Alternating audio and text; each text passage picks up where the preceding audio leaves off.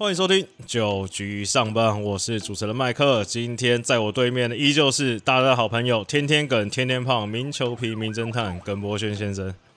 Hello，各位朋友，大家好。哎，耿胖，在我们进入今天这个节目的开始之前啊，因为我们大概下礼我在规划下礼拜或下下礼拜可能会再找这个本节目之友福福来进行这个开季的预测嘛。嗯，那在进行开季预测，你先跟大家聊一下，在今年球季，就是有没有哪一个球员或什么事情是你很期待看到的？呃，期待的话，我觉得当然就像是同一师的胡金龙，老胡。毕，竟自 对，毕竟自己的好朋友，嗯。对，看他也休了几年，那期待看他再回到球场上，嗯，就是说把他这个棒球这么多年来的剩余价值哦，对精精髓，髓还是你会讲话，还是你会讲话？展展现出来，嗯对，哦，我个人是比较喜欢，不是不是比较喜欢，比较期待看那些去年的两个年轻的投手，看今年能不能这持续的成长，就是徐若曦跟古林嘛。嗯，对，当然了，好了，那切回今天的节目主题。一开始我们在进入各队的新闻之前，我们先来聊一个比较，这也不知道是开心还是难过的消息啊，就是在上礼拜就是有新闻传出呃传出来说，确定了就是呃，譬如说小飞刀陈宏文啊，然后林奕泉啊，他们这些原本还没有确定签约的这些自由球员们都已经把合约签完了。那陈宏文是因为去年调整成先发，然后还有调薪，心情还不错啦。那相较之下，这个林奕泉这个在去年富邦是算打线，好像是 OPS 也是最高，安打数也最多，反而遭到了减薪啊。那其实球迷有蛮多人在讨论说，诶，为什么这个球队会把这个球队算攻击？一把手虽然减的不多，就从七十二万多减到七十万整。虽然球团有强调，其实加了那些激励奖金之后，其实薪水不会比去年高，但账面上就是会看出这样的差异的。那耿胖，你有没有你有什么想法对这个合约上的金额的问题？那当然就是说每个球团每一个新的年度都有它的一个一定的预算嘛。嗯，那当然你说像林奕泉这样资深的球员，呃，打中职也都超过十个赛季，所以他们的呃薪水也已经到了一个顶，我觉得啊，就是说已经到了这些最顶端金字塔最顶端的呃这样子的一个水准。那因为呃中华职棒的一个自由球员的制度跟国外真的不太一样，就是说。今天你看他行，如果行使 FA 别队没有减的话，他就等于说这一辈子还是就是在圆球他没地方去了吗？没地方去 啊。对，那就是就是说，呃，比较不像说国外，哎，你时间到，反正你就自由球员嘛，那自由谈约。那没有的话，不会受到中华职棒的一些限制。我讲白就是说，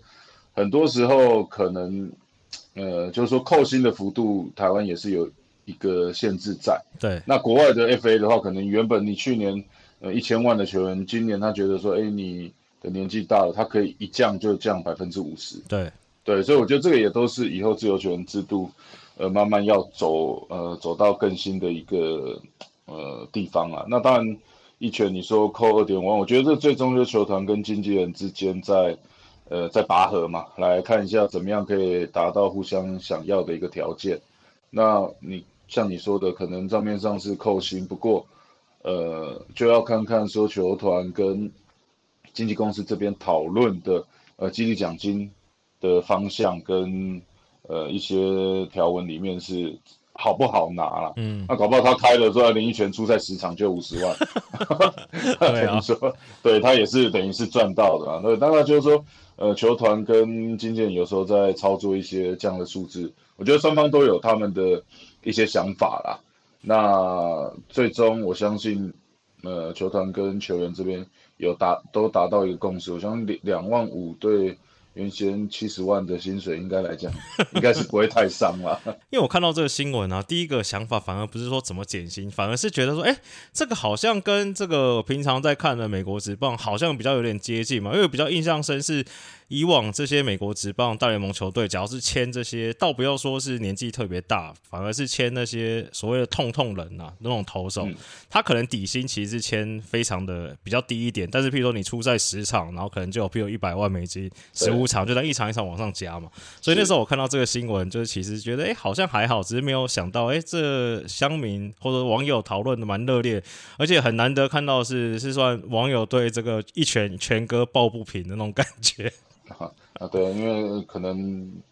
呃大众这些网友也没领。也没领过激励奖金啊，小弟我是领过激励奖金的，所以觉得有时候如果你设定的好拿一点的话，嗯，呃，其实我觉得这个也都是不错的一个激励啊，对。对啊，因为其实看到从这个调薪，也可以讲到富邦另外一件事情啊，就是说，呃，昨天的新闻是富邦跟这个新北跟这个捷运有合作嘛，就是在球场附近的捷运站整个包装成富邦的视觉啦。然后，然后在今年年度的主视觉也出来了，其实眼尖的球迷就发现。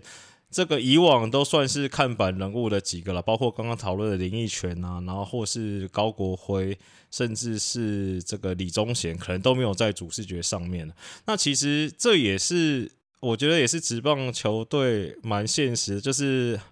比方说新旧交替啊，就是算换血的这个，所以富邦现在已经算是进入了换血这个阶段了嘛？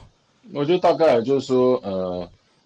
呃，就是说几年大概就会有这样子的一个。想当初你也是站在 C 位的。当然，那很快的，他半年就被拿掉，不用一年。对，那有时候我觉得，其实对于选手来讲，就尤其上了年纪或者呃，包含像国辉，可能这几年也都受到一些伤势所苦。我相信他们也会更想要更专注的在球场上啊，因为说毕竟说你跑这些行程、这些活动，也是必须要花一点时间，可能。一些练习的时间你也必须舍去掉，来帮助球团做这样的一个曝光嘛。那现在下来，像一拳啊、国会他们可能就可以呃更专注在今年的一个赛季上面。对，好啊。那接下来我们顺便直接把富邦聊完好了。那其实富邦在这个官办热身赛第一场，再加上之前自办热身赛，其实有一个非常亮眼的打者啦，就是申浩伟，他前前后后在热身赛已经敲了六发。六发全垒打，在官班热赛第一场就敲两发，还而且还棒打郑凯文啊。那其实这个邱总感觉也是不太想在春训的时候就舒服自己的选手嘛，就说哎，这个只是巧合，还要再观察后面的表现。那耿胖你怎么看申浩伟在明年在这个邱章总监带领之下，在明年富邦的不管是打线上还是野手布阵上，会扮演什么样的角色？对，那当然申浩伟进到富邦也已经呃。其实就是说，已经不算是新秀了，而且他也至少打超过两个，大概两个赛季左右。嗯，那他的一些天分跟打击的一些能力，我相信都大家都有看到。只是说，像去年啊，呃，可能在一些关键的时刻，或者在垒上有人的一些应变能力，比较呃没有办法做得这么好。我相信这也是邱总今年呃在加入富邦以后，在春训一开始就跟他。跟申浩伟有做一些沟通方面，或者说呃建立他信心上面的一些攻击的策略。嗯，那邱总也是说嘛，就是放胆去挥嘛，对，全力 全力挥击。嗯，那也不用去设想太多，就是说呃，并不希望呃申浩伟原先的一个能一些的能力，因为呃可能打击的一些策略而去受限到。嗯，对，好。然后富邦还有一个另外一个新闻是，我觉得蛮有趣，就是 我是不知道这有没有什么 mega 在啊，就是在官办第一场，因为是对中信兄弟嘛，然后打完之后，因为霸地是那场因为要药检的关系没上，然后打完之后，因为祝总可能不知道这个消息啊，然后他是有疑问的问说，为什么富邦没有让霸地是上？诶，这是在这个球界是说基本上不能藏，是不是？因为像呃中信也是把弗莱西拿出来用，我是好奇而已。呃，有这个不成文规定吗？应该没有了，应该没有。可能想说，嗯，把这个曾经在日职打过的选手，想要看一看，说他的一个 power 到底是多好。然后当然就是说一些呃规定还是要呃照规矩来嘛，对，该要减的，该给双方公平的一个。前前提之下，我觉得这个都是要做好，而富邦这边也是做的相当小心的。对啊，我觉得这样子是相当的不错。对对对，那祝总觉得比较可惜了。哦，是总没有看到他，没有 没有勤收到，没有勤收，因为然后也不会突然点名说，比如说，哎，为什么耿博轩今天没上来？就是还是你也蛮少看到这样的新闻。是是是。好，接下来我们顺着来聊刚刚讲到的中信兄弟。好，中信兄弟在一开始还是先聊几个好消息啦，就是这个续约成功，除了。FA 的关大元也成功续约，而且是续了复数年合约，两年合约平均月薪超过二十五万呐。那也是今年 FA 里面唯一签的一个复数年合约。其实中信也是对他去年的表现给予很大肯定。那另外就是大家最这个喜欢的这个所谓中信的 Harper 陈子豪，也是签了一个三年合约，而且看虽然尾数不太确定，但是看新闻的感觉应该是这个三年应该是四十五十六十万开起跳了。对啊，那。看起来也是个还不错合约，然后再加上这个小李飞刀也签了一个很大把的合约，以救援现在是中职最高薪的救援投手，月薪听说突破八十万元。这时候真的又在要请问一下耿博轩，有没有后悔这个早生的十年？不要说八十万，搞不好你可能四五十万是有机会的。现在塞回去应该也来不及了。没有啊，当然说，我觉得呃，中信这样子。呃，几个你看，这最终在这边几个签约都是相当重要嘛。刚刚你讲的陈志豪，嗯，呃，关大元跟李正昌，这看起来都是呃队中的主战球员。尤其你像陈志豪三年的一个合约，因为呃你签这种长约，就是知道在未来的三至五年，陈志豪就是队队中的一个主力选手嘛。尤其呃去年又拿到冠军，呃，在各项的数据跟表现来讲，陈志豪也都算是呃队中最重要的中心打者之一。那在这边给他一个呃比较长的一个合约，我觉得也是相当的合理啊。就是说拼了这么久，嗯，那该拿到事实的一个待遇。对，那当然大元呃也是可以看到去年又是东山再起嘛，对，就说也是一样，就是回春的一个表现。那今年两年的一个合约，绝对也是。呃，对他的一个肯定，再加上他的书卖的这么好，应该暂时不用烦恼这个 金钱上的压力。金钱，对对对对。那当然，李正昌，呃，全中职数一数二的 closer，那帮中信拿到冠军，那给他这样子的一个待遇，我觉得，呃，应该没有人会讲第二句话了。对。对啊，那其实也是算蛮恭喜这三个选手了。那以今年春训到目前来看，这个第一场这个官办热身赛，祝总就把这个洋炮洋捕手弗莱喜开箱了。虽然没有上场蹲，那上场也只打了一个打席。那只是说赛后接受采访的时候，我觉得也是听祝总这些话，也是我是蛮有问号的。耿范也可以帮大家解释一下，祝总大概意思是说。以弗莱奇现在的状态，其实也不一定要让他蹲，譬如说可以让他去打 DH 或让他打一垒，因为他觉得这个外籍捕手可能在跟教练团或者说在跟这个投手沟通上的状况，他还没有办法掌控，不知道能不能到祝总心中要求的地方。这个耿胖，你可以帮祝总翻译一下 这种话。对啊，我当然呃，就是说呃，捕手在球场上，我觉得以呃亚洲职棒来讲。可能还是守优过于攻，就是说至少你在捕手的这个任务跟投手的一个沟通，我觉得这个对于一个洋将来讲，的确是比较困难，很难说你一来你去了解，包含你队中排出来十三位的一个投手里面，包含五个先发，七个呃八个中继后援这边，你要去了解到每一个人的球路，每一个人的习性，每一个人的 out pitch。哦，每一个人在危机的时候，什么球路比较稳？我觉得短时间要去马上了解，的确是比较难。嗯，那如果你又把这样子的一个洋将登陆在一军，要去做使用，那可能捕手这边你不是这么放心，一个礼拜全部都交给他的话，总是要找个位置，呃，给他守嘛。那你，嗯，没事没事。对对对对，那就是说，呃，包含像 DH 这边，那像易磊这边，呃，如果有。这样子的一个位置让他的话，也可以让他更快的呃融入这样子的一个球队啊。那就是要，我觉得最主要还是要看看他呃本身的一个打击的功力到哪里，然后再来看祝总最后的怎么样的一个判断，甚至说跟头部教练这边的一些配合，那甚至去了解看看他对于呃这些无论是羊头还或者本土的投手，嗯，了解的程度到哪里，可以去有办法在场上帮助投手。去指挥整场的比赛。哎，我好奇问一下哦，像你当初一开始去美国那时候啊，嗯，那时候遇到捕手，其实就是洋将捕手。你说沟通上一开，而且在一开始你可能英文也没有那么的溜嘛，一开始跟捕手真的很难沟通吗？对，当然会啊。就是说突然配球，那有时候突然突然配紫插球，我就想说，哎，奇怪，口袋里面就没有直杀球，你怎么配了直杀球？然后想要跟他讲也不知道讲什么，只能一直摇对，头。然后或者奇怪，你一直配直球，你跟打者是有什么亲戚关系吗？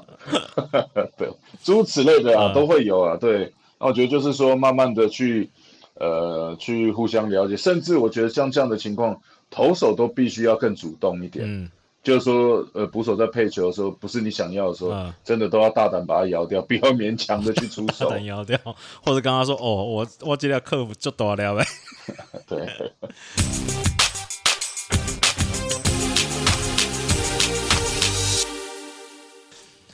好，那下一队我看一下，下一队啊，同一师好了，你最爱的同一师，这个聊一个新人啊，就是在也是在自办热身赛投出这个一百超过一百五十二公里速球，四上四下，然后三 K 的这个去年，其实去年新闻就有在讨论到，就是同一的新人刘宇辰啊，那其实去年就有新闻，祝总说，哎、这个不错，要不要交易过来之类的嘛？那丙总说，哎、现在交易的话，我会蛮亏的哦。这耿胖也稍微聊一下，这感觉应该明年顺利的话，应该会是统一牛棚的一个主力选手吧？对，尤其在呃统一呃近几年可以看到牛棚是比较吃紧的，就是说轮替的人选比较多一点的情况，呃，丙总感觉上好像终于看到一个是比较稳定，说你要把它塞在第七局或者第八局这样子固定的一个位置的投手。啊，那刘宇成我们知道高中是呃游击手嘛，所以也造就其实他有相当好的一个背力。那选秀之后，呃，选择走投手这条路，那无论他的挥背啊，他的投球动作，其实呃都是相当的不错。嗯，那球质也相当好嘛，刚刚看到都有一百五十公里以上对，的一个速度。那变化球种也是他这两年在精进的，毕竟讲到高中期间是比较多时间都是担任野手的一个状况。嗯，那我觉得祝总可能想说啊，早知道去年了，再拿好一点的 拿拿好一点的人跟你换一换，嗯我今年就有很好用了。对，那我觉得今今年刘雨辰这边应该会呃帮蛮多丙总的忙，我觉得尤其在牛棚这边。那去年丙总是说，因为毕竟他也是刚进来，觉得他经验比较不足，或者说哎上去的时候可能他心脏没有那么大颗。我记得冠军赛的时候，那时候也有讨论到总冠军赛的时候嘛，啊丙总也有讨论到说，哎是不是要出个骑兵，可能要带他。不过后来还是觉得算了，不要说这个 小小年纪就把他胆给吓破了。对，因为因为感觉以他的这个投球心态跟他的 stuff。感觉跟现在同一师主战的牛棚的组合，就他这种可以算是这种诉求本格派的，就除了陈韵文之外，好像其实统一牛棚也比较少这种这一类型的投手啊。对，就是说可以独当一面了。嗯丙总把球交给他，应该一样可以放心的准备去泡泡面。换衣服，准备泡泡面。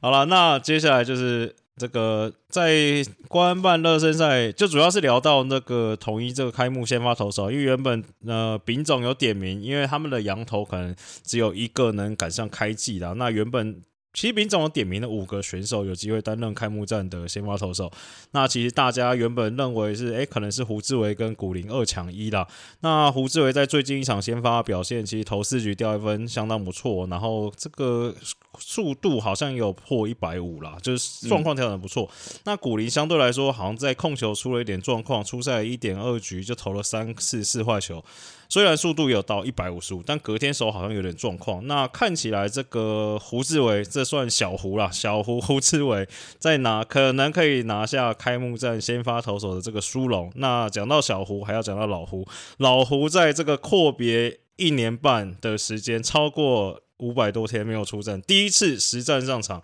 二之二，还有一支二连安打，跑回来一分，一个打点，一次保送，怎么样？耿胖，这个你的好朋友算是宝刀未老。轻轻松松七号铁杆昂上国林，Birdy，Birdy，对啊，我觉得这个对他来讲其实都不用太大太过担心啊。嗯不然像前两年也都问啊，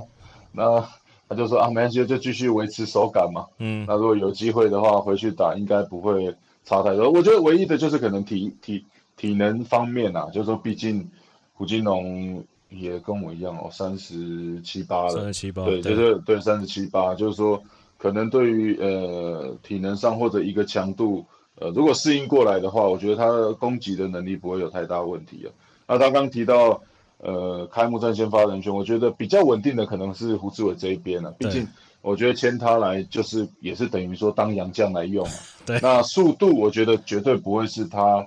呃令人担心的一点，就是说因为胡志伟虽然可以吹到一百五，可是他一直以来也不会是光与速度取胜。嗯，那你可以看到他的一个这种进雷点啊。或者他的一些控球的一个状况，反而是他在主宰球场的一个武器。对，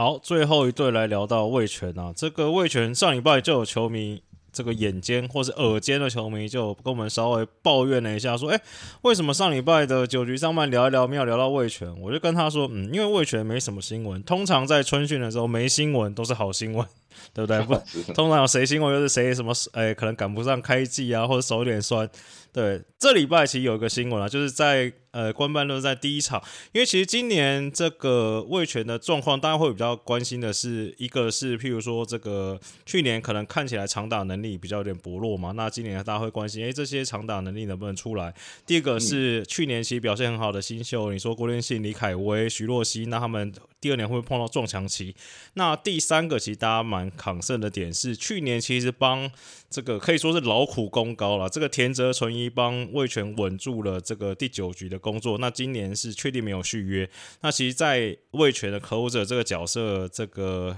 叶军章叶总是有点名了三四个本土投手。那以官办热身赛第一场看起来，他们原本表定第九局要上场的是陈冠伟啦。那陈冠伟是去年算新人投手，其实下半季投的不错，二十五局投了二十九次三振，WHIP 只有零点八零。那其他的还有一些像廖润磊啊，或是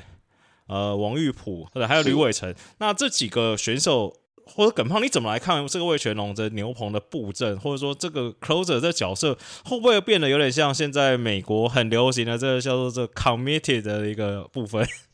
对那，当然你说一个球队要赢球，你刚提到的先发或者先发球员的打击，不过到了最终还是要把球交给 closer，他才有办法把把门关起来。对，三分内的比赛嘛，几乎还是要最后一任投手把它给吃完。那当然，我相信田泽今年不续约，魏权这边应该也有很多的一些操作的考量，无论是他们先发投手的一个深度，甚至在洋炮的这边的更加的更加多的一个人选的布局啊。那当然，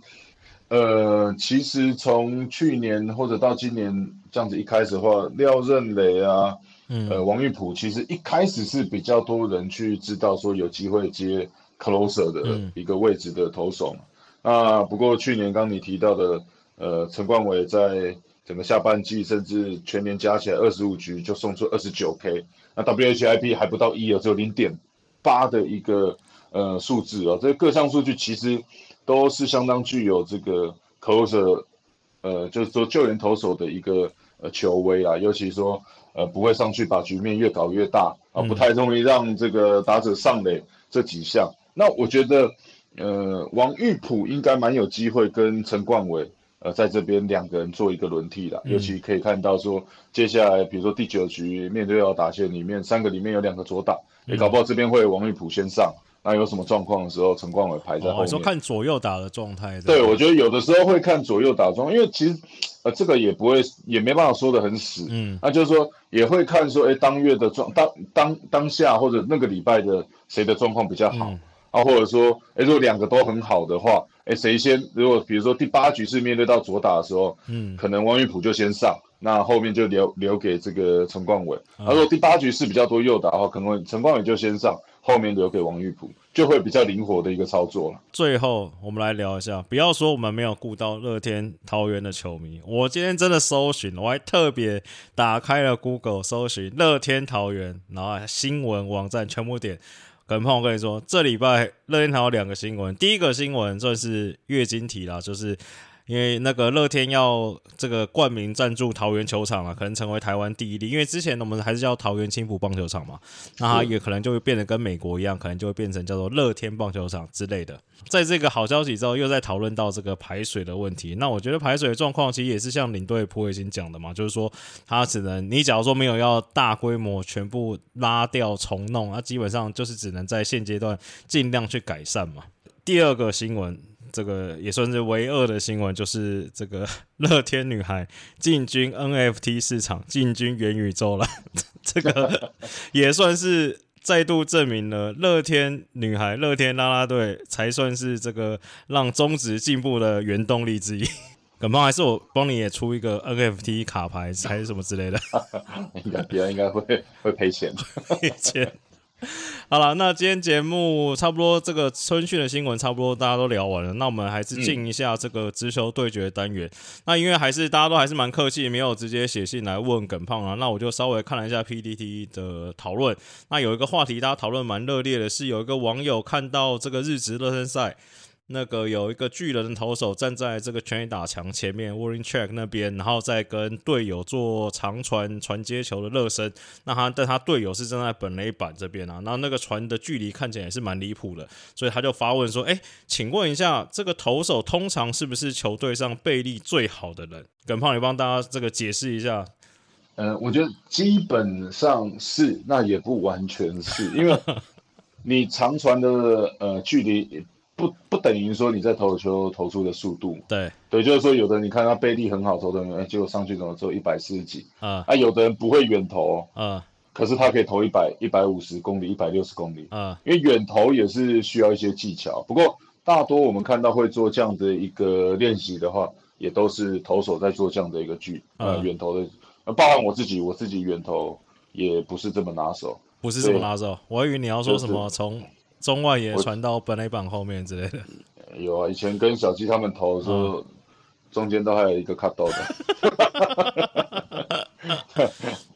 所以，譬如说，要像那种，譬如说那种我们印象中，譬如说像格雷那个格雷罗，或者像伊西罗那种从右外野雷是又长又远的又快的那种，算是天赋异禀就对了。对对对，那个就是外野手啊，他本身有的就是有这样这么好的一个长传背力，可是。刚说的嘛，你加三投手球，一七六也不也没有办法投到一百六十公里。OK OK，而他不会比那个投一百六的贝利还要弱。啊，对。但是以你们棒球员自己讲的贝利是传的远还是传的快，还是也不能这样问。传的贝利的话，应该是说他的可以投多远？